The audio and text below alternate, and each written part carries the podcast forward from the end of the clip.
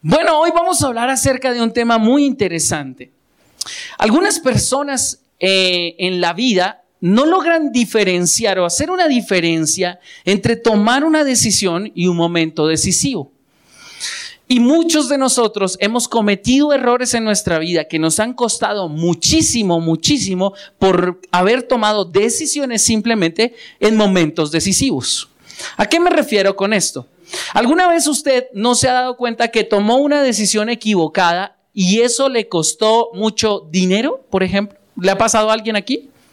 No soy el único entonces. ¿Alguna vez te ha pasado que tú tomaste una decisión con respecto a alguna persona y esa decisión te costó un montón de problemas? No eres el único que le ha pasado. Entonces, ¿sí? ¿Alguna vez tomaste una decisión y cuando tomaste esa decisión te cambió literalmente para mal o para bien toda la vida? También eh, eres de los míos, genial. Entonces estoy hablando con la gente correcta. Ahora, ¿quién le gustaría tomar mejores decisiones? Levante la mano. Ok, genial. Entonces estoy hablando con la persona correcta. Esto es para ti. La mayoría de personas no saben, no sabemos diferenciar o discernir, también es otra palabra indicada para esto, entre un momento decisivo y una decisión. Nosotros todo el tiempo estamos tomando decisiones. ¿Es así, verdad? Esta mañana tomaste la decisión de levantarte a una hora específica. Esta mañana tomaste la decisión de saber qué ropa te ibas a colocar. Esta mañana tomaste la decisión de saber qué ibas a comer de desayuno. Esta mañana tomaste la decisión de mirar si ibas a reunirte en la iglesia o si no te ibas a reunir en la iglesia. Esta mañana y para a esta hora 10 y 5 de la mañana del día domingo, primero de septiembre de 2019, aproximadamente habrás tomado hasta el momento al menos unas 50 decisiones distintas. Decisiones tomamos todo el tiempo. Pero hay algo que no es tan frecuente y que son los momentos decisivos. Cuando no logramos identificar un momento decisivo, muchas veces simplemente tomamos una decisión y resulta que era un momento decisivo. Y el momento decisivo no es tan sencillo como saber qué voy a desayunar el día de hoy. No es tan sencillo como saber a qué horas me voy a levantar. El momento decisivo es algo que va a determinar algo que vas a recibir en el futuro o algo hacia donde vas a caminar en el futuro. Un momento decisivo. Esos momentos decisivos los podemos mirar casi siempre hacia atrás y siempre los miramos a través de una palabra llamada hubiera. Si la conocen, ¿cierto? Si yo hubiera, si mi papá hubiera, si hubiéramos hecho. Ese hubiera nos está indicando en el pasado nuestros momentos decisivos. Cada hubiera en tu vida era un momento decisivo. No era una simple decisión. Estuve eh, alguna vez compartiendo con alguien y esto habla de nuestro tema para el día de hoy, porque es importante entender, o sea, no voy a hablar específicamente de momentos decisivos, eso lo hablaremos más tarde, eh, más semanas más adelante, pero sí voy a hablar acerca de algo muy importante, basado en algo que aprendí en, un, en una conferencia de emprendimiento. Estuve en una conferencia de emprendimiento hace años atrás, meses atrás, con un hombre muy rico, muy rico, que como la mayoría de estos hombres hacen, eh, estuvo en la pobreza absoluta, estuvo muy mal y después de haber estado tan mal financieramente, eh, hoy en día eh, es un hombre que tiene muchas empresas, tiene muchos negocios y tiene mucho dinero y cuenta acerca de su historia. Así que él nos compartió en esa ocasión cinco principios importantes para poder salir de la pobreza y construir riqueza. No le voy a decir cuáles son los cinco principios, pero sí le voy a decir cuál fue el primero que él mencionó. El primer principio que él mencionó en esa reunión de empresarios fue, mi primer principio, el principio número uno que me llevó de la riqueza a la pobreza, perdón, de la pobreza a la riqueza, es consultar toda decisión con Dios. Mi asesor financiero número uno es Dios y no tomo ninguna decisión en términos financieros y de negocios sin consultar a Dios. Y nos decía, Y Dios muchas veces me dijo que sí y otras me dijo que no. Y rechacé oportunidades de negocio tremendamente grandes y jugosas, pero que Dios me dijo que no. Y dice, llevo más de 20 años desde que tomé la decisión de consultar todas mis decisiones financieras a Dios y dice que en 20 años, y dice, y es comprobable, lo pueden buscar, en 20 años, dijo él, no he perdido un solo dólar en ninguno de mis negocios, desde que hice a Dios mi consultor. Esto genera otra pregunta. ¿Y cómo es que Dios le dice?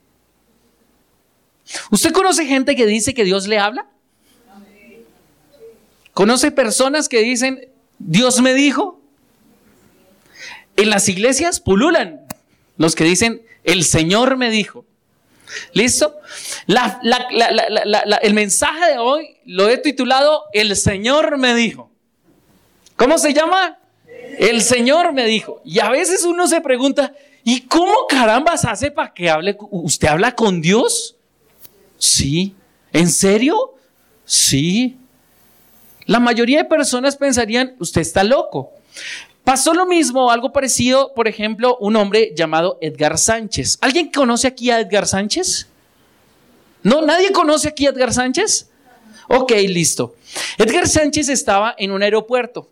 Cuando él llegó al aeropuerto, eh, se encontró con una amiga. Su amiga estaba en una esquina, en una mesa, en la sala del aeropuerto, esperando pues abordar su avión. Cuando él la vio, la saludó y la notó que estaba con un libro cerrado y, estaba con los ojos cerrados y la interrumpió y le dijo, hola, ¿cómo estás? Y ella, hola, ¿cómo estás? Disculpa, te interrumpí. Sí, ¿qué estabas haciendo? Y le dijo, estoy hablando con Dios. Entonces Edgar Sánchez, mejor conocido como Marcelo Cezán, si lo conocen, ¿cierto?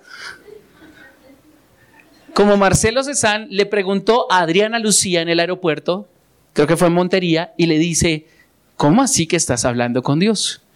¿Tú hablas con Dios? Ah, no, la pregunta de él fue, ¿Dios te habla? Y ella dijo, sí, ¿que acaso no habla contigo? No, ¿cómo así que Dios te habla? Y entonces ella eh, acaba, estaba en su tiempo de oración y le empieza a explicar, mira, Dios me habla cada vez que yo abro su, la Biblia. Y estaba hablando con él porque acababa de abrir la Biblia. Y dijo, ¿y qué fue lo que te dijo? Y dice Marcelo que ese día, o Edgar Sánchez, pues ese es su nombre de, pila, eh, dice Edgar Sánchez que él estaba cuando ella le contó lo que supuestamente para él, supuestamente Dios le había dicho, era exactamente algo que él necesitaba resolver en su vida.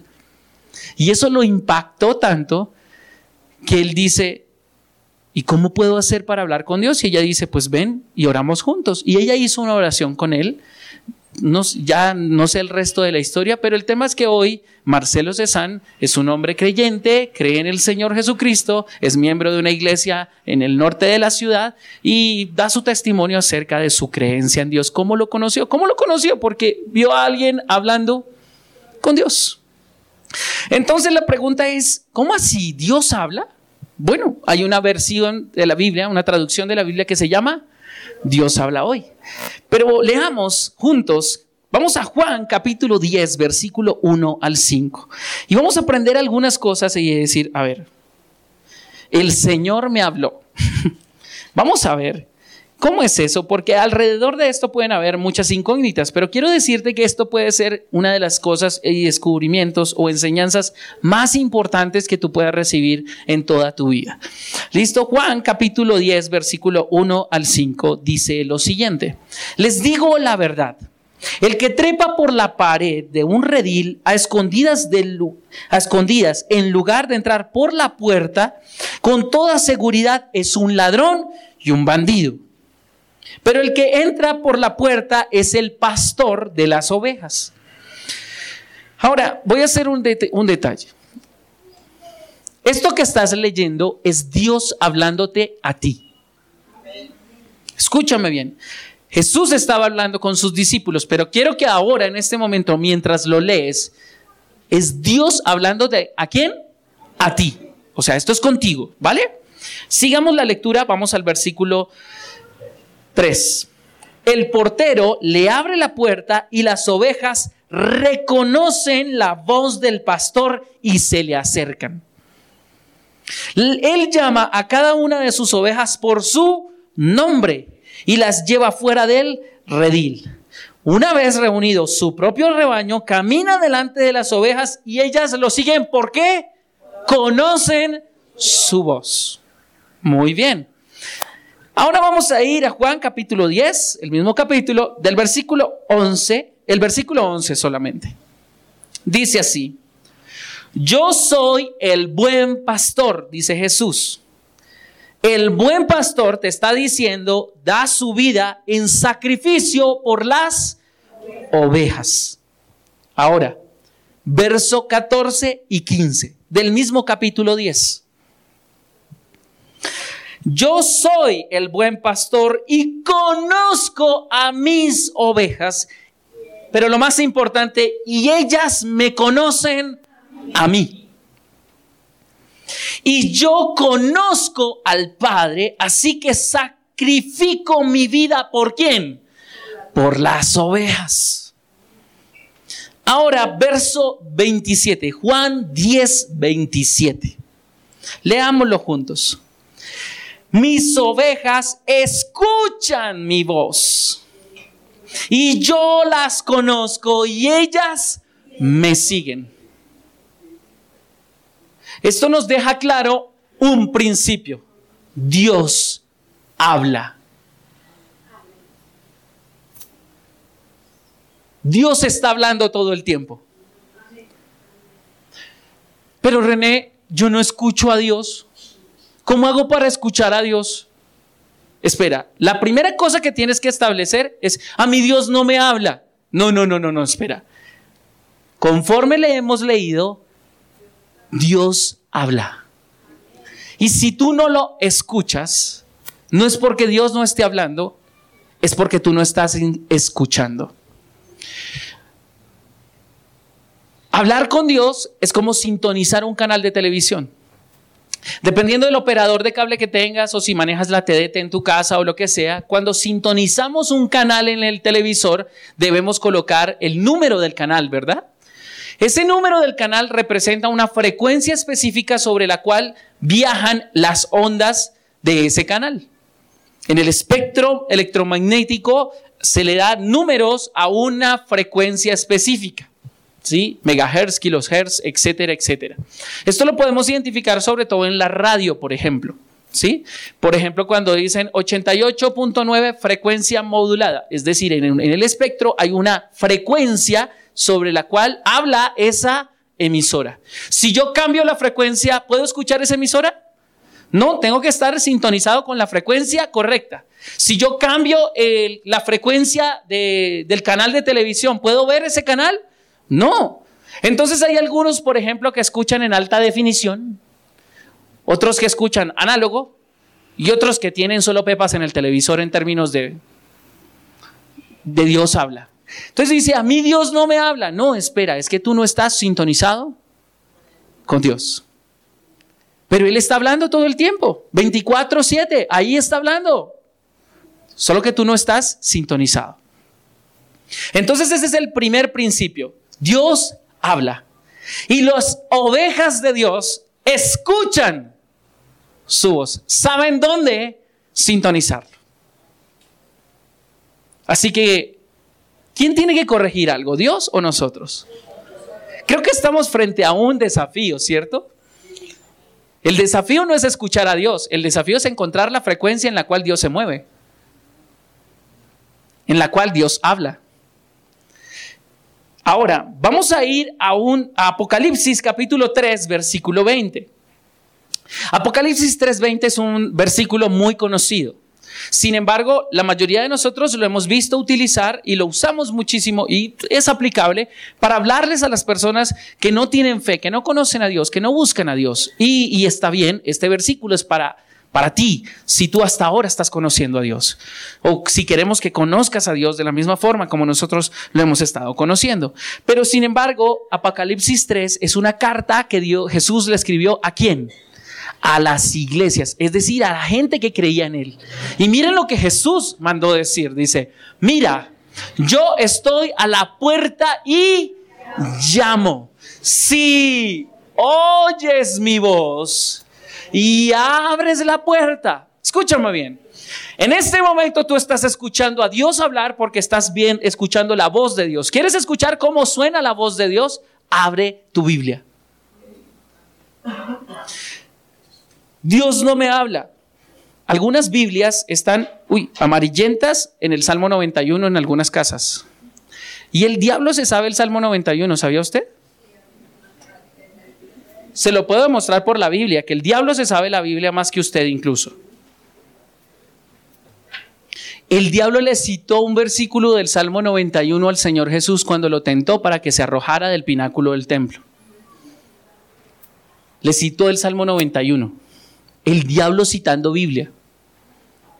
Y estoy seguro que muchos acá, no quiero hacerlo sentir en vergüenza, pero ¿cómo hace este cubio de mi parte? No saben ni siquiera cuál fue el versículo que le citó el diablo a Jesús. Yo conozco muchas personas, muchas casas donde encuentras una Biblia perfectamente hermosa, costosísima, en medio de un atril, muy bonito, abierta en el Salmo 91. Y ahí está Dios hablando, pero ¿hay alguien que está sintonizando? Si no abres tu Biblia, Dios no te puede hablar. Entonces, algunos solo escuchan la voz de Dios cada ocho, otros cada mes, otros cada año. Pero tranquilos, una vez al año no hace daño. Una vez al mes, qué rico es. Una vez a la semana, qué cosa tan bacana. Una vez al día, qué alegría. Escucha la voz de Dios. Dios habla a través de su palabra. Así que Él nos está diciendo, si oyes mi voz y... Y aquí hay un punto, dice, las ovejas del Señor escuchan la voz de Dios y lo siguen. Aquí Él nos está diciendo, si oyes mi voz y abres la... Muchos escuchan la voz de Dios, pero no abren la puerta. Muchos escuchan la voz del pastor, de su pastor, del, del pastor de su vida, el que dio la vida por usted, y no lo sigue. Hoy en día experimentamos algo que se llama ateísmo cristiano. ¿Sabías qué es eso? El ateísmo cristiano es Gente que cree en Dios, pero vive como si Él no existiera. Al que le caiga el guante, que se lo ponga. Gente que cree en Dios, pero su vida la vive como si Él no existiera. Porque no escucha su voz y lo sigue. Pero Dios quiere que lo sigamos porque cuando lo seguimos a Él, Él nos va a dar algo importante. Ahora, ¿cómo es que habla Dios a nuestra vida? ¿Cómo es que este hombre este de negocios dice, Dios me dice cómo hacer el negocio y cómo no hacerlo? ¿Cómo es que esta señorita Adriana Lucía dice, estaba hablando con Dios y efectivamente Dios le estaba hablando? Solo que el mensaje no era para ella, era para Marcelo Cezán. ¿Y cómo es que Dios habla? La primera cosa que debo entender es que Dios no me va a hablar por mis sentidos físicos. Y la mayoría de personas tienen problemas para escuchar a Dios porque creen que Dios habla solamente por los sentidos físicos, es decir, por lo que veo. Y ahorita vamos a hablar de algunos gedeones que piensan que Dios les va a hablar por lo que ven. ¿Sí? O por lo que escucho, ¿sí? Escuché una voz audible. ¿Usted alguna vez ha escuchado a alguien decir que escuchó la voz audible de Dios? Sí, y hay momentos en los que algunas personas en momentos específicos Dios ha tenido que hablarles al oído porque no escuchan en su espíritu. o sea, no sientan que es una persona muy espiritual el que escuchó la voz audible de Dios, no, es que estaba tan cerrado espiritualmente que le tocó Dios hablar en voz alta, fuera de su espíritu, para llamar su atención. Entonces, el día que yo escuche la voz audible de Dios, me voy a preocupar. Sí, Señor, ¿cómo así? ¿Por qué no te escuché en mi espíritu? Porque yo soy espíritu, tú eres espíritu. Nosotros fuimos hechos a la imagen y semejanza de Dios, con el mismo material que Dios está hecho. Él tomó parte de sí y lo puso en nosotros. Dios es espíritu y por tanto nosotros somos espíritu. Juan 4:23 dice esto. Dios es espíritu. Ahora, yo no soy mi cuerpo. Yo no soy lo que veo, yo no soy lo que oigo, yo no soy lo que puedo probar, yo no soy lo que huelo, yo no soy lo que siento. Dios no me va a hablar a mí mucho a través de mis sentidos físicos. Algunas veces y, en muchas ocasiones sí vas a sentir que Dios te habla en lo físico, pero realmente Dios casi nunca va a hablarte a través de lo físico. Va a hablarte a través de tu espíritu. Y todos tenemos espíritu. ¿Cómo sé que todos tenemos espíritu? De hecho, que todos somos un espíritu. No tenemos un espíritu, nosotros somos un espíritu. Y lo voy a explicar de la siguiente forma. Mi saco, Yo no soy mi saco, ¿verdad? Para la grabación. Yo no soy mi saco, ¿verdad? Me lo estoy quitando en este momento. Para los que me están escuchando.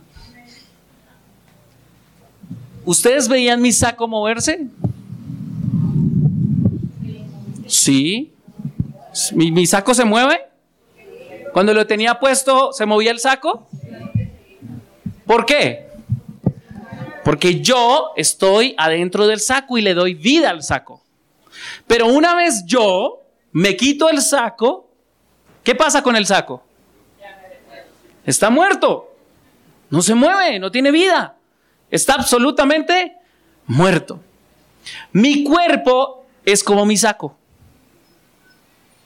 Mi cuerpo no es el que, el que me da vida. Mi espíritu le da vida a mi cuerpo. Y entre tanto mi espíritu esté dentro de mi cuerpo, mi cuerpo tiene vida.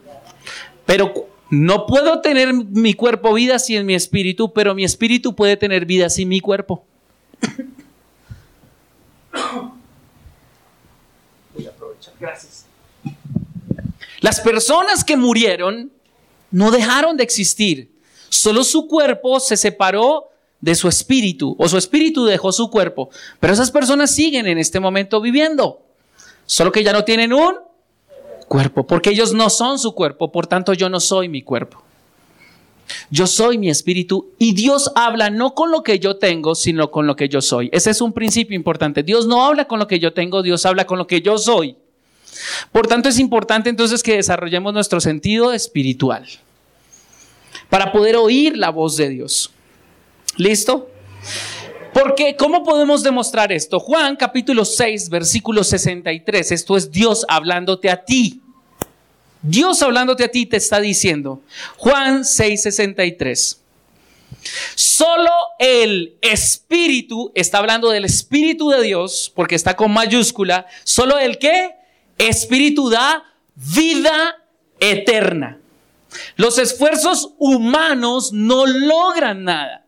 Las palabras, las que palabras que yo les he hablado son espíritu y son vida. ¿Dónde está tu vida? En tu espíritu. ¿Cómo tú obtienes vida? A través de las palabras de Dios. En este momento yo te estoy transmitiendo espíritu y vida. Porque estoy hablándote las palabras de Dios. Cuando quiero que alguien viva, yo le doy la palabra de Dios, porque las palabras de Dios son qué? Espíritu y son vida. Por eso estudio la palabra de Dios, porque la palabra de Dios qué es? Espíritu y vida para mí. Porque todo lo que yo puedo hacer en mi cuerpo es absolutamente limitado, pero mi espíritu no está limitado porque mi espíritu está en lo eterno es eterno y vive en lo sobrenatural, pero mi cuerpo vive en lo físico y está limitado absolutamente por lo físico. Dios no va a hablar con tu cuerpo, Dios va a hablar con quién? Con tu espíritu. Amén. Tienes que aprender a escuchar la voz de Dios, porque la voz de Dios es la que te da espíritu y la que te da vida. Cuando vienes a la iglesia y solo pones atención con tus oídos, pero no abres tu espíritu, por eso siempre decimos, mi mente está alerta, mi corazón está receptivo y mi espíritu está dispuesto. ¿Para qué? Para ser transformado con la palabra que me da espíritu y me da qué? vida. ¿Cómo tiene vida mi espíritu? Por medio de la palabra de Dios. ¿Cómo alimento mi espíritu? Por medio de la palabra de Dios. Por eso Jesús dijo a sus discípulos, ¿sí? No solo de pan vivirá el hombre, sino de qué? De toda palabra que sale de la boca de Dios, porque la palabra de Dios es qué? Espíritu y vida. No me interesa si no tengo para almorzar. Si tengo palabra, tengo espíritu y tengo vida y tendré para almorzar. Amén. ¿Quiénes están aprendiendo algo? Hay tres tipos de personas que dicen que Dios les habla, pero que realmente tal vez Dios no les habla.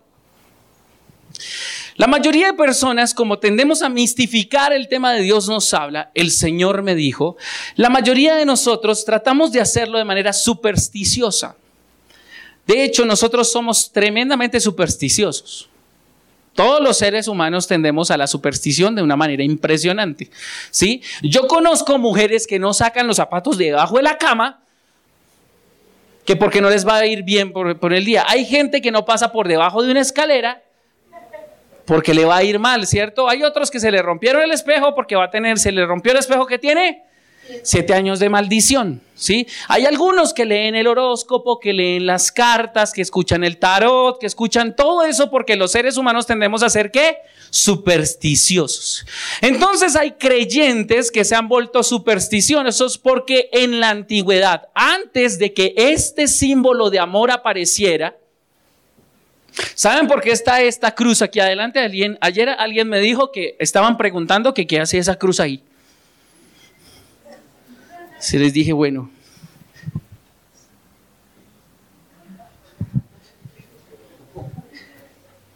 Y es que estamos comercialmente recordando el mes del amor y la amistad.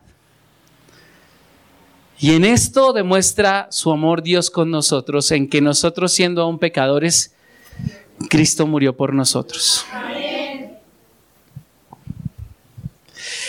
Y que cuando Cristo murió por nosotros, nos puso nuevamente en amistad con Dios. Y que Dios es amor. Así que para nosotros el símbolo del amor no es un corazón, es una cruz. Este es el símbolo de nuestro amor y nuestra amistad. Porque tenemos amistad los unos con los otros gracias al amor de Dios que ha sido derramado en nuestros corazones. Por eso podemos perdonar a nuestros hermanos, poner la otra mejilla. Tenemos tanto amor en la cruz que podemos amar a nuestros enemigos porque Jesús amó nuestra vida aunque éramos sus enemigos. Esta es la mejor manifestación de lo que es el amor. Estamos reordenando y redefiniendo el concepto de amor en nuestras vidas. Por eso no pusimos un corazón. ¿Qué pusimos? Una cruz. Pero no a Cristo crucificado porque Él no quedó en una cruz. Él vive e intercede por nosotros a la diestra del Padre día y noche.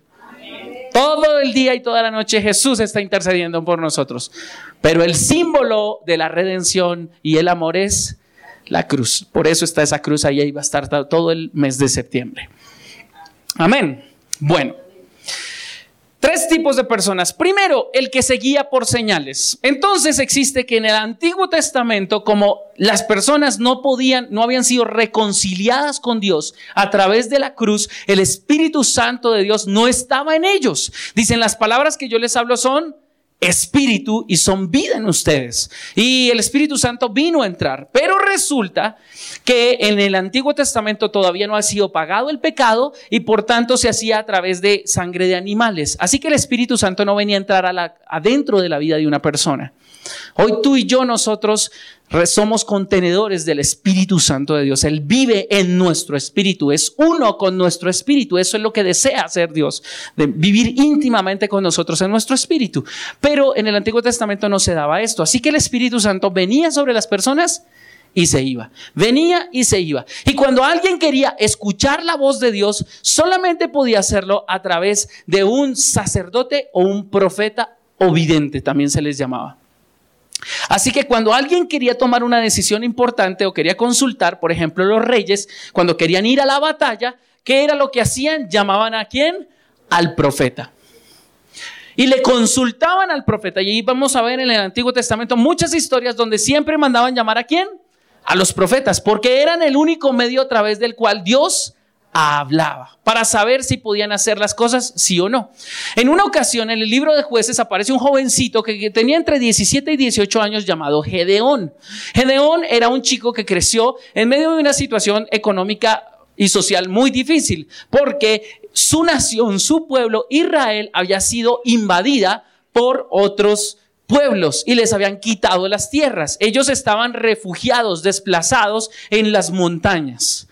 Sí, muy parecido a lo que se ve hoy en día en algunos sectores del mundo cuando las personas tienen que dejar su nación o dejar su tierra e irse a otro lugar. Entonces ellos estaban escondidos en cuevas, sin embargo tenían que comer y ellos aprendieron a cultivar su a cultivar dentro de las cuevas, desarrollaron la tecnología para cultivar dentro de las cuevas. Y Gedeón un día estaba afuera arreglando el lagar cuando de pronto aparece un ángel. Y el ángel se le aparece y le dice, Gedeón, varón esforzado y valiente. Y Gedeón sale con lo que salimos la mayoría de nosotros, a él lo voy a usar en la serie sin excusas, y sale con una excusa y dice, valiente yo, ¿quién es usted? Señor mío. Y él se identifica, él identifica que es un ángel del cielo que viene y le habla y le dice, tú con tu fuerza, con esa tu fuerza, la que tú tienes, vas a liberar a todo el pueblo de Israel de la opresión de los madianitas. Y entonces él dice, ¿cómo así? Y entonces se alega con el ángel y le dice, ah, ¿y dónde estaba ese Dios que decían que había liberado a nuestros antepasados y lo sacó de la esclavitud? El que abrió el mar rojo, el que sacó agua de la roca, aquel que les dio una tierra que fluye leche y miel y ahora nosotros estamos aquí arrinconados en una, desplazados en unas cuevas. Él se quejó con el sin embargo, le dice, es que tú los vas a liberar. Y entonces él dice, no, Señor, yo soy el más pequeño de mi casa. Yo soy, mi familia es la más pequeña de la tribu. Mi tribu es la más pequeña de la nación de Israel. Así que, ¿cómo se te ocurre? Creo, creo que te equivocaste de dirección. Sin embargo, el ángel le dice, no, eres tú, Gedeón. Es a ti a quien Dios ha elegido. Y Gedeón necesitaba saber no había un profeta por ahí para que le dijera, oiga, dígame, ¿este man viene de arriba o viene de abajo? ¿Sí? Entonces dijo, vamos a poner una señal. Y voy a sacar un vellón de lana y lo voy a colocar afuera en el campo. Mañana en la mañana, todos estos días, todos los días ha habido rocío. Entonces, mañana en la mañana te la voy a poner bien difícil. Quiero que todo el prado esté mojado de rocío, pero el vellón de lana esté completamente seco. Y si es, y si mañana amanece así, entonces yo te creo que tú vienes de parte de Dios, porque eso solo lo puede hacer Dios. Así que el ángel dijo, listo, para las que sea papá. Nos vemos mañana. Y efectivamente, Gedeón juiciosamente, antes de acostarse a dormir, entonces cogió eh, la pijama, el osito, el gorrito y el vellón de lana y, lo puso allá y se fue a dormir. Cuando se levantó el otro día por la mañana, ¿qué, qué encontró? La señal que él había pedido. Todo el prado estaba mojado de rocío y el vellón estaba completamente seco. Y entonces como, y apareció el ángel del Señor y entonces se quedó mirándolo así como diciendo, esperen, doble contraseña. Mejor estar seguro. Vamos a hacer, se la va a poner todavía más difícil. Mañana quiero que el vellón esté completamente mojado y el prado seco. Si el prado está seco y el, el, vellón está mojado, entonces hablamos. Y el ángel dijo, listo papá, para las que sea. Parece que era colombiano el ángel. Entonces, efectivamente, al otro día, ¿qué creen que pasó? Lo que pidió Gedeón, la señal que había pedido para confirmar si eso venía de parte de Dios o no. Así que, ¿qué hizo? El vellón de lana estaba, perdón, el prado estaba completamente seco y Gedeón fue y miró y tocó el vellón de lana. Lo olió para ver si no era el perro el que lo había orinado. Y se dio cuenta que sí. Y apareció el ángel del Señor. Y bueno, termina la historia más adelante con una victoria de Gedeón. Y hay algunos que fueron enseñados a pedirle señales a Dios para saber si el Señor me habla o no me habla. ¿Sí?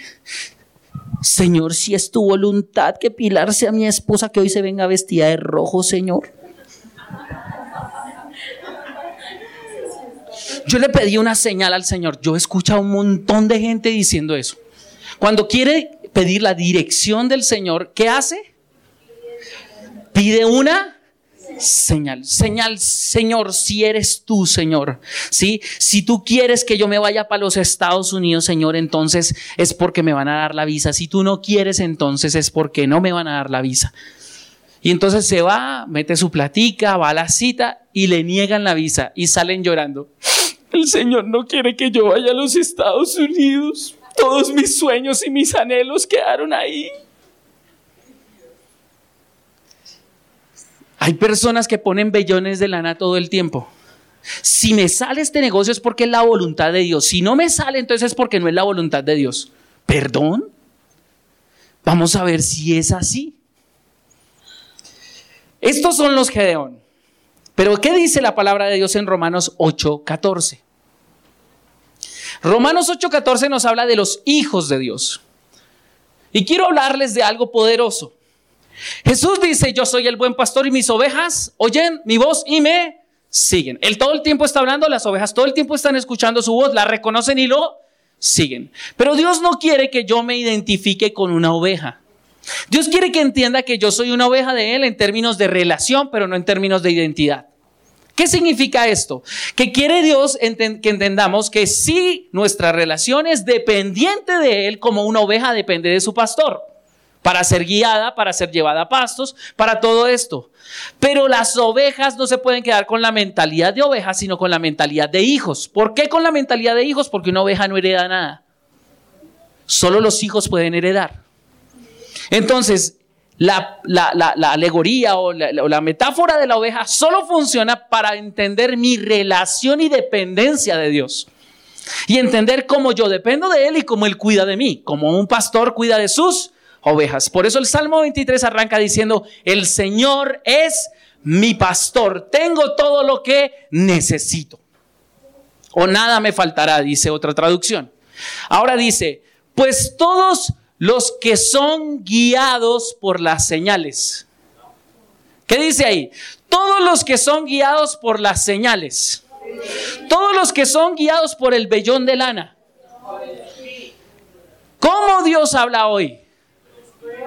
Por el Espíritu de Dios. ¿En dónde? ¿Hablándole a quién? A mi espíritu. Su espíritu con mi espíritu. Son hijos de Dios.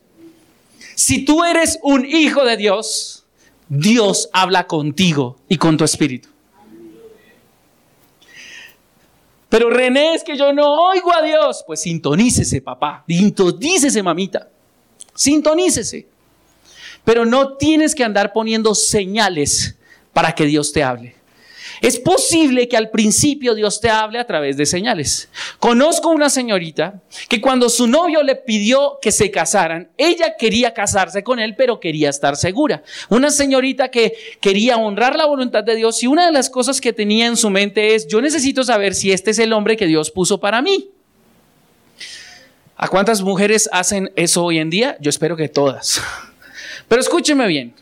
Este hombre le pide matrimonio y le dice, mira, te voy a poner un ultimato. Nosotros llevamos cuatro años de noviazgo y yo ya no me aguanto más ser tu novio. ¿Sí? Yo ya no sirvo para ser más tu novio. O te casas conmigo o acabamos la relación. Esa fue su decisión, su ultimátum. Entonces ella tenía que tomar una decisión porque llamaba al, muchacho. Dice, ¿cómo así? Entonces se va a ir. Sí, te olvidas de mí. Esa fue su, su ultimátum. ¿Y ella qué hizo? Entonces, como quería casarse con él, pero estar segura, dice, Señor, voy a poner una señal. Puso cinco señales, porque cada vez que pasaba una señal, después, Señor, pero quiero estar segura, dame otra señal. Señor, dame otra señal.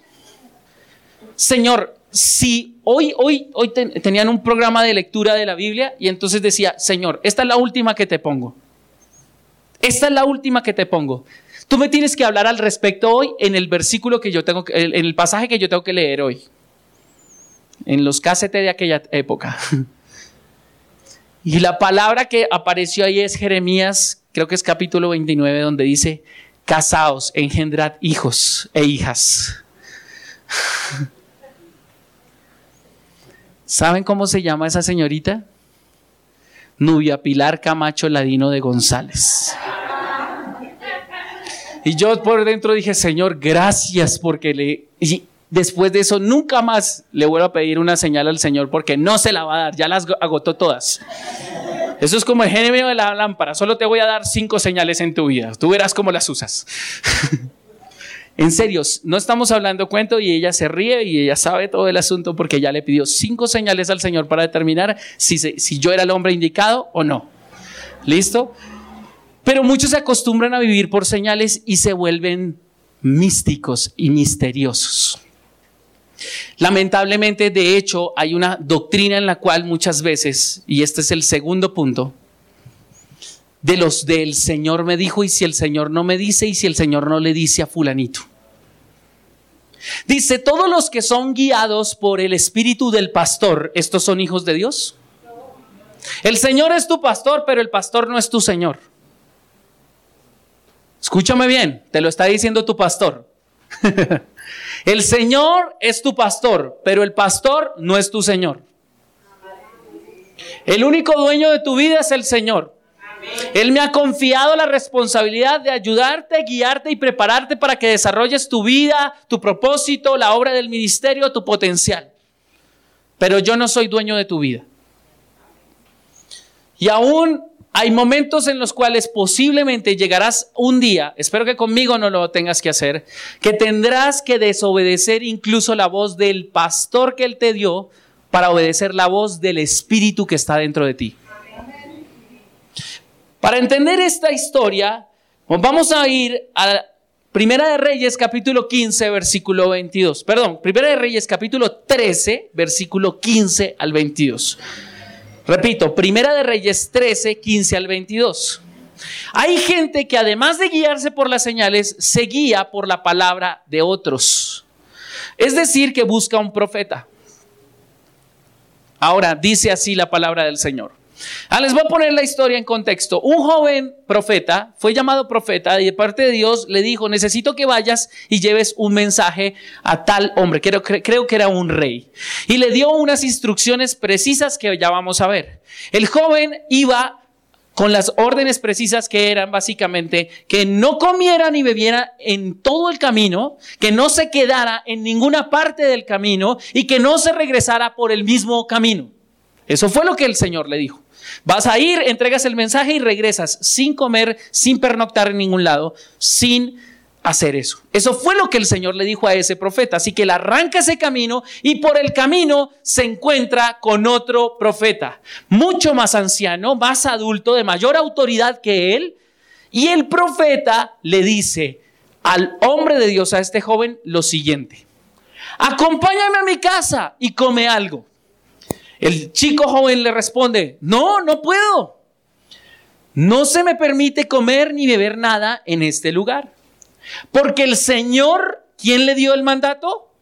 El Señor le habló y le dijo a su espíritu, no comas ni bebas nada mientras estés allí y no regreses a Judá por el mismo camino. Versículo siguiente. Sin embargo, el profeta anciano le dijo, yo también soy profeta como tú. Y un ángel. Miren, este profeta sabía en lo que se estaba metiendo y no dijo que el Señor le dijo. ¿Dijo que quién? Un ángel del Señor me dio este mandamiento de parte del Señor. O sea, el Señor mandó un razonero para que otro razonero le dijera a usted algo distinto a lo que ya Dios mismo directamente le había dicho. Delicado el asunto. Llévalo a tu casa para que coma y beba algo, pero el anciano le estaba mintiendo. Los pastores también dicen mentiras. Los líderes también mienten. Todos somos seres humanos, así que no podemos decir el Señor me dijo, y porque el Señor me dijo, entonces, ¿la voy a embarrar? Mi madre experimentó esto cuando yo tenía cierta edad yo no fui muy bueno para el colegio, tengo que reconocerlo. Hoy les exijo a, mis hijos y les digo, yo sé, lo, yo sé lo que es ser vago en el colegio. Sin embargo, tuve el segundo mejor IFEX del colegio. Pero era vago.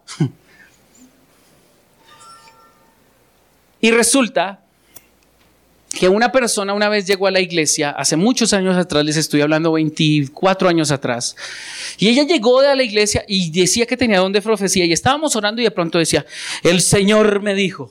Y cuando decía el Señor me dijo, a todos nos temblaban las piernas. El Señor va a hablar. Y entonces, usa la manga larga, salta la baranda alta. Así dice el Señor. Y todos. Y empezaban a tirar profecía. Y resulta que esta señora, en algunas ocasiones, yo creo que tenía más bien un espíritu de adivinación. No creo que el Espíritu Santo le hablara.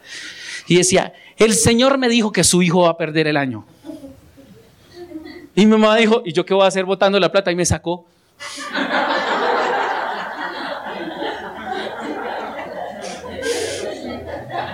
Mi mamá sabe, ella me dio testimonio, ayer me recordó porque no lo conté anoche. Me sacó del colegio. Estábamos y pues claro, me tiré el año en ese colegio. Terminé en un semestralizado, imagínese usted. Porque el Señor le dijo que yo me iba a tirar el año y pues mi mamá estaba pagando una pensión y dijo, ¿y yo qué hago botando la plata ya si se lo va a tirar de todas maneras? Estamos en marzo. No, yo mejor lo saco de una vez. Tal cual fue así. Ahora, esta misma persona en alguna ocasión se metió en un lío, bueno, habló de algo y dijo cosas, y entonces eh, se metió en un lío personal y todo, y entonces dijo, el Señor me dijo que no la perdonara. Yo dije, ¿sí ve que el Señor no le estaba hablando? No sé cuál Señor le estaba hablando, pero no era, el nuestro. El anciano le estaba mintiendo. Y miren lo que pasó, versículo siguiente. Así que regresaron juntos y el hombre de Dios, el joven, comió y bebió en la casa del profeta. Mientras estaban sentados a la mesa, vino un mandato del Señor a quién. Ahora sí le habló quién directamente. El Señor al profeta anciano. Pero todavía no lo pases. ¿Qué creen ustedes que hizo el Señor? Yo creo que llovió fuego del cielo sobre el profeta anciano por mentiroso. ¿Cierto? Vinieron osos y se comieron al profeta anciano y dijeron, vamos a ver lo que pasó. Quien le gritó al hombre de Dios de Judá, esto dice el Señor, ya no es el ángel del Señor que me mandó decir. Esto dice el Señor, has desafiado la palabra del Señor que habló tu espíritu y desobedecido el mandato que el Señor tu Dios te dio. Regresaste a este lugar para comer y beber donde Él te dijo que no comieras ni bebieras. Por eso tu cuerpo no será enterrado en la tumba de tus antepasados. Versículos más adelante dice que un león salió y se comió al profeta. Entonces eso de estar esperando que Dios le confirme al pastor, le confirme al líder, es un riesgo terrible. Porque Dios no habla, los que son hijos de Dios no son guiados por el sentir del pastor ni por el sentir de los líderes. Dios habla con tu propio espíritu porque para eso te dio el Espíritu Santo. Tú no necesitas pasar cada ocho días a que te tiren profecía cada ocho días porque los que guían, eh, eh, los que son hijos de Dios son guiados por la profecía de la iglesia. Tú no necesitas profecía. Ahora, eso no significa, escúcheme bien, que el don de profecía no funcione o que el ministerio del profeta no funcione. Sí. A veces el Señor tiene, te envía una palabra a través de un profeta o una persona con el don de profecía. Pero esa palabra viene para confirmar algo que ya había en tu espíritu. Si no está de acuerdo con lo que había en tu espíritu, debes resolverlo con quién? Con el Espíritu de Dios. Y decir, Señor, alguien me dio esta palabra de parte de ti. Necesito que confirmes si eso es verdad o no, porque me tiene confundido y Dios no es un Dios de confusión. Dios habla a quién? A tu espíritu. Así que Dios nunca va a pasar por encima de la dirección que tu propio espíritu siente ha percibido, ha tenido. ¿De acuerdo? Estamos claros ahí. yo siento en mi corazón. Es que yo no siento en mi corazón. Este yo no siento en mi corazón. Dios no habla con tu corazón, Dios habla con tu espíritu. En tu corazón está tu alma. Tu corazón es tu alma, o sea, tus emociones, tu voluntad, tu intelecto. Es que a mí me parece. Es que, no sé, a mí me parece. ¿Cómo sabes que Dios está hablando a tu espíritu? Porque muchas veces Dios te va, a te va a pedir que hagas cosas que van en contra de tu voluntad. Escúchame bien, no es lo que tú quieres, pero es lo que Él quiere. Jesús lo demostró en el monte Getsemaní, dijo, Señor, si es posible, pasa de mí esta copa. ¿Qué estaba hablando? ¿Quién estaba hablando ahí? Su alma. ¿Su qué? Su alma. Nosotros somos un espíritu, tenemos un alma y vivimos en un cuerpo.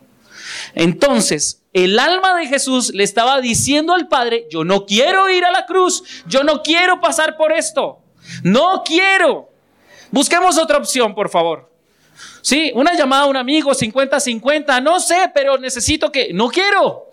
Sin embargo, su espíritu le dijo a su alma, pero no vinimos a hacer nuestra voluntad, sino la voluntad del que nos envió.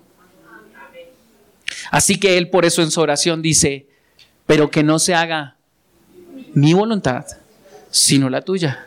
¿Quién estaba hablando ahí? El Espíritu Santo le estaba hablando al Espíritu de Jesús, diciéndole, esto yo sé que tú no lo quieres, pero es contra, y aunque es contra tu voluntad, es la voluntad de Dios. Y en el reino de Dios se hace la voluntad de Dios. Y los hijos de Dios en el reino de Dios no se conducen por lo que ven, no se conducen por lo que oyen, no se conducen por lo que hablan, por lo que sienten, se conducen por lo que Dios dice en su palabra. Algunos se refugian en el Señor me dijo, espera, Dios nunca va a pasar por encima de su propia palabra y su propia instrucción. Hay gente que, por ejemplo, ha llegado y dice, este es el lugar, no, pastor, la palabra aquí me bendice, eh, las personas son mucha bendición, este es un lugar de mucha bendición, eh, comienza la academia, ¿qué tal las clases? He aprendido muchísimo, pero el Señor me dice que me vaya para otra iglesia.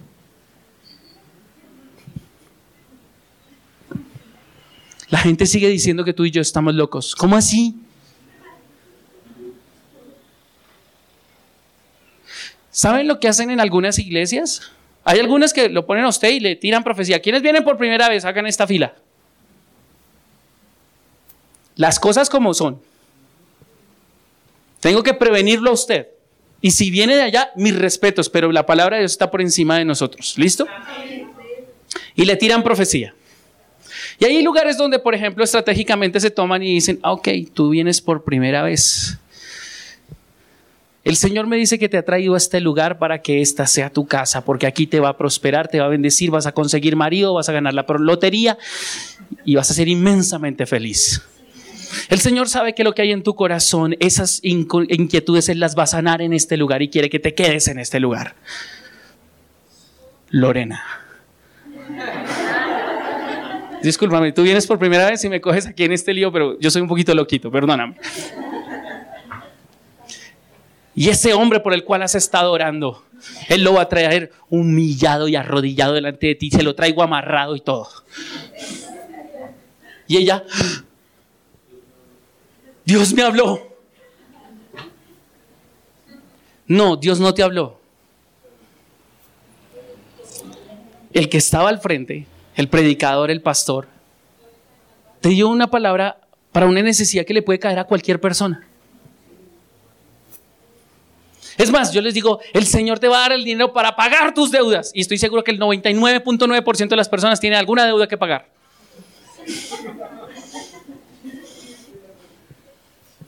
Por eso el Señor te trajo aquí y te tienes que quedar aquí. Y tú dices, el Señor me habló. ¿Ves? Que tener cuidado, porque pueden estarle hablando no a tu espíritu, sino a tu alma. Y te pueden engañar. Y no es el lugar donde Dios quiere tenerte.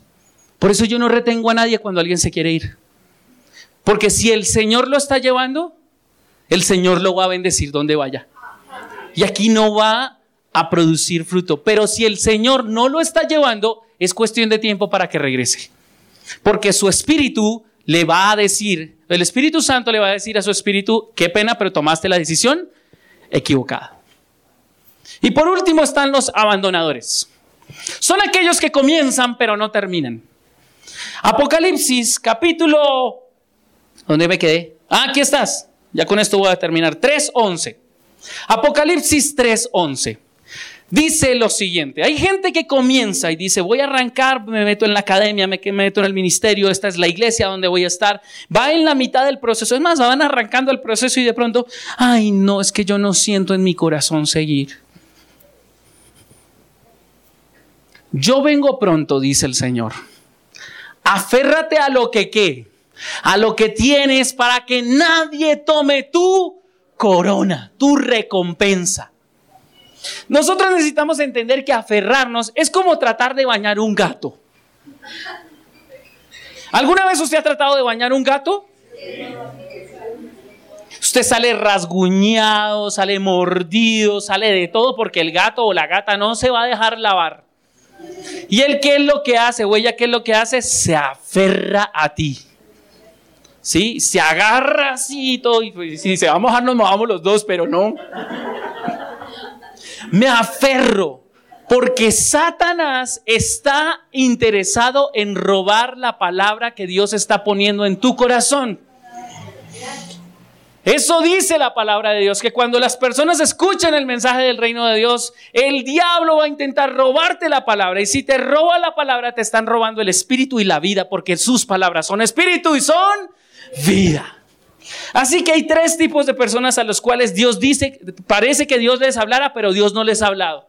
Número uno, los que tratan de poner señales y se guían por las señales y muchas señales se equivocan. Los que tratan de decir que el Señor les dijo o poner su confianza en lo que el Señor le puede decir a otra persona.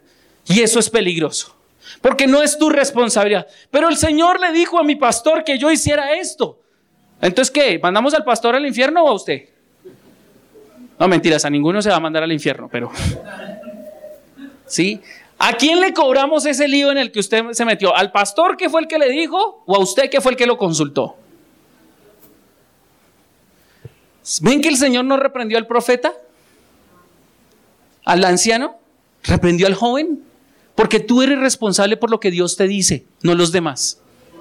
Tú eres responsable por lo que Dios te dice. Y por último, los que abandonan. El Señor me dijo que hiciera esto. Ay, pero es que esto está muy duro. No, espere, yo creo que el Señor no me dijo. Yo creo que fue mi corazón. Pero el Espíritu va a seguir hablando ahí a tu corazón. Quiero cerrar con esto. ¿Cómo sabes entonces realmente que Dios te está hablando? No puedo terminar, pero voy a cerrar. Vamos a continuar el próximo fin de semana con este tema. Pero quiero decirte que la mejor, la mejor forma de saber, número uno, eh, cómo, cómo Dios nos ha hablado, es que muchas veces Dios nos va a pedir hacer cosas que van en contra de nuestra voluntad. Y cierro con este testimonio. En el mes de febrero del año 2017, en esa época el pastor Caleb Pedraza y su esposa Sandra Milena pastoreaban esta iglesia. Nos llaman a mi esposa y a mí, nos citan en la oficina una tarde y nos dicen que el Señor les está diciendo que se deben mover, que deben entregar la iglesia y se muevan hacia otro ministerio. Entonces ellos oran al Señor y dicen, Señor, guíanos para saber entonces a quién vamos a encargar de esta iglesia. Y ellos pusieron una lista de ministros, tres parejas de ministerio allí. ¿Sí? En la lista estaba mi esposa y yo, estaba la pastora, eh, la pastora Yolanda Street y su esposo Rubén y el pastor Clemente Pedraza y su esposa. Y ellos oraron al Señor y percibían que en los primeros de la lista debíamos ser mi esposa y yo. Así que primero hablaron con nosotros. Cuando ellos nos hacen el ofrecimiento y nos dicen que recibamos de la iglesia, mi deseo y mi voluntad, mi alma él me estaba haciendo la propuesta y por dentro yo estaba diciendo, muchas gracias, pero no. Porque yo ya estaba en otro proceso con una visión distinta, con un tema distinto. Y dije, no, Señor, en mis planes no está tomar una iglesia hecha y derecha, ya te lo he dicho. Entonces yo salí, sin embargo él dijo, órenlo, pónganlo en las manos del Señor y nos vemos en ocho días. Ok, listo, vamos a orar. Sin embargo yo ya sabía que te iba con un no. Y mi esposa también iba con un medio no. ¿Sí? Porque no, en ese momento para nosotros no era una, no era viable, digámoslo así, no estaba eh, ordenado dentro de los procesos que nosotros y la visión que nosotros estábamos desarrollando. Pero cuando llego a mi casa y me, de hecho esa noche ni siquiera oré al respecto, solo pensé, y me acuesto a dormir y esa noche empecé a soñar. Y empecé a soñar todo lo que había venido escribiendo los últimos dos años acerca del ministerio, de la meta, de la visión de la iglesia, de todo lo que el Señor nos había puesto, eh, la intención, el, el enfoque que íbamos a tener, etcétera, etcétera. Y en todo eso aparecía adoración y avivamiento, adoración y avivamiento, adoración y avivamiento. Y yo, bueno, pasaron tres noches tres noches y yo todas las noches soñaba con adoración y avivamiento. Y yo le dije, sí, Señor, ya entendí, déjame dormir. Tres noches sin dormir. Ustedes nos, trasnocharon tres noches. Y yo dije, Señor, ¿para qué me mete usted en este lío? Usted sabe cómo soy yo. Usted sabe cómo soy yo de lo que usted sabe lo que le espera a esa iglesia cuando me pongan de pastor ahí. No, padre. Usted sabe lo que me espera. No, Dios, déjame con estos nuevitos que no me conocen, que no saben cómo es el asunto y los puedo llevar a cualquier locura. Pero esto que vamos a hacer allá va a ser, algunos no les va a gustar, no van a querer que suceda. Y el Señor me dijo, déjeme eso a mí porque ellos son mi pueblo. Y yo te pongo a ti donde tú quieras, donde, donde yo quiera, y pongo a las personas donde ellos necesitan estar. A los ocho días le dije, Pastor Caleb, sí, ¿qué hay que hacer? Y después de, de esa noche, he tratado de quitármelos del corazón, pero ustedes son como un gato. Están aferrados a mi corazón. Quiero que el Señor los siga bendiciendo y quiero que ustedes aprendan a disfrutar de una relación con Dios íntima y duradera. Quiero que el Señor los bendiga, les dé la dirección para tomar buenas decisiones, pero también para tomar tener en cuenta tus momentos decisivos. Hoy te bendigo en el nombre de Cristo Jesús, iglesia. Y sé que el Espíritu Santo ha hablado a tu espíritu para que puedas ser un hijo de Dios, guiado por el Espíritu Santo de Dios en todos los aspectos de tu vida. Gracias por prestarme tu oído, gracias por prestarme tu corazón, pero gracias por prestarle tu espíritu a la palabra de Dios, porque las palabras que les he hablado son espíritu y son vida en el nombre de Cristo Jesús. Permíteme hacer una oración más. Ahí donde te encuentras, si puedes levantar tu mano, por favor. El Señor te bendiga y te guarde. El Señor haga resplandecer su rostro sobre ti esta semana, imponga en ti paz. El Señor te salga al encuentro con multitud de bendiciones. El Señor bendiga tu entrada, bendiga tu salida, te bendiga en tu casa, te bendiga en la calle y te proteja, te bendiga en tu trabajo y te prospere. El Señor te salga al encuentro y te sorprenda con su gran amor y el Señor te dé su espíritu en abundancia para que puedas ser guiado en todo lo que emprendas. Hemos orado en el nombre del Padre, del Hijo y del Espíritu Santo. Amén y amén. Muchas gracias. Tómense un café.